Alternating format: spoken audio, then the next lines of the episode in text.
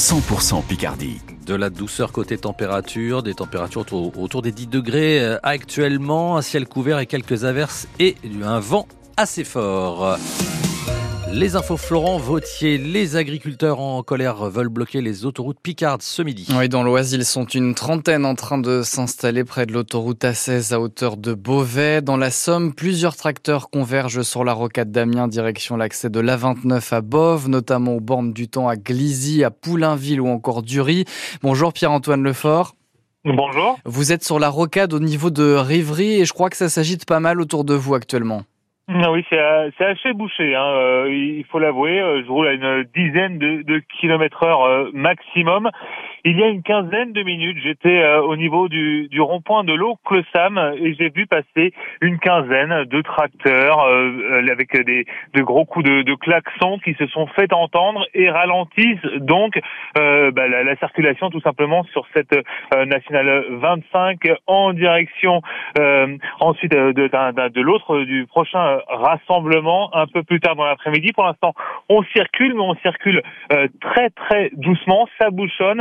De nombreux, poids lourds qui se trouvent euh, sur la voie la plus à droite. Les véhicules légers, les voitures, les camionnettes circulent plutôt sur celle de gauche. Euh, voilà, donc euh, rassemblement de, de, de, de d'agriculteurs en colère qui doivent ensuite euh, tous euh, converger dans l'après-midi. Voilà, évidemment, on vous tient informé euh, de cette opération donc des agriculteurs sur francebleu.fr. Reçu hier soir par le Premier ministre Gabriel Attal, les deux principaux syndicats FDSEA et Jeunes Agriculteurs ont prévenu il y aura des actions sur le terrain jusqu'à des décisions concrètes du gouvernement. Les agriculteurs dénoncent notamment la hausse du prix du gasoil pour les tracteurs, le retard sur le versement des aides après des calamités, mais aussi des normes devenues trop nombreuses, explique ce matin sur France Bleu Picardie Denis Bully. C'est le président de la FDSEA dans la Somme. Il y a eu une telle accumulation de, de réglementations au cours de, l'année 2023. On, on, peut se demander si, euh, justement, après le, Covid et le, conflit russo-ukrainien, s'il n'y avait pas un rattrapage, justement, qui s'est fait en 2023.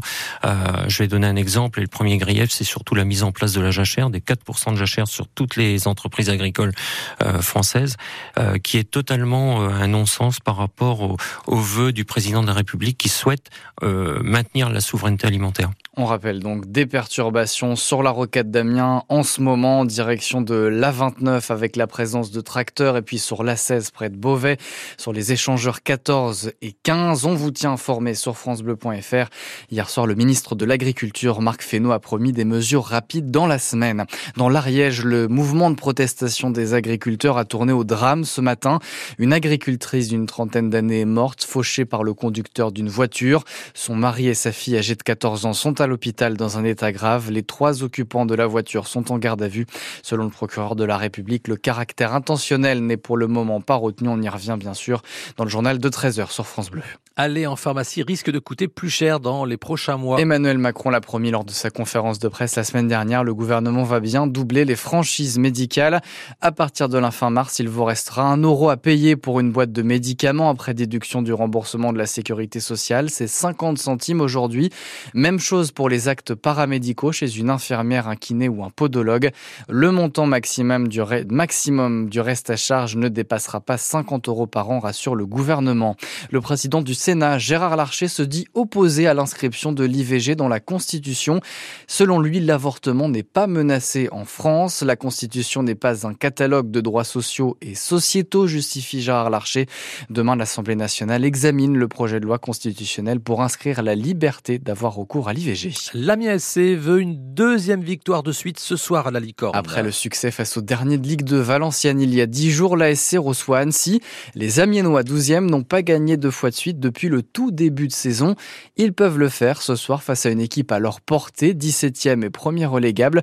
C'est en tout cas l'ambition du coach de l'Amiens SC, Omar Daf.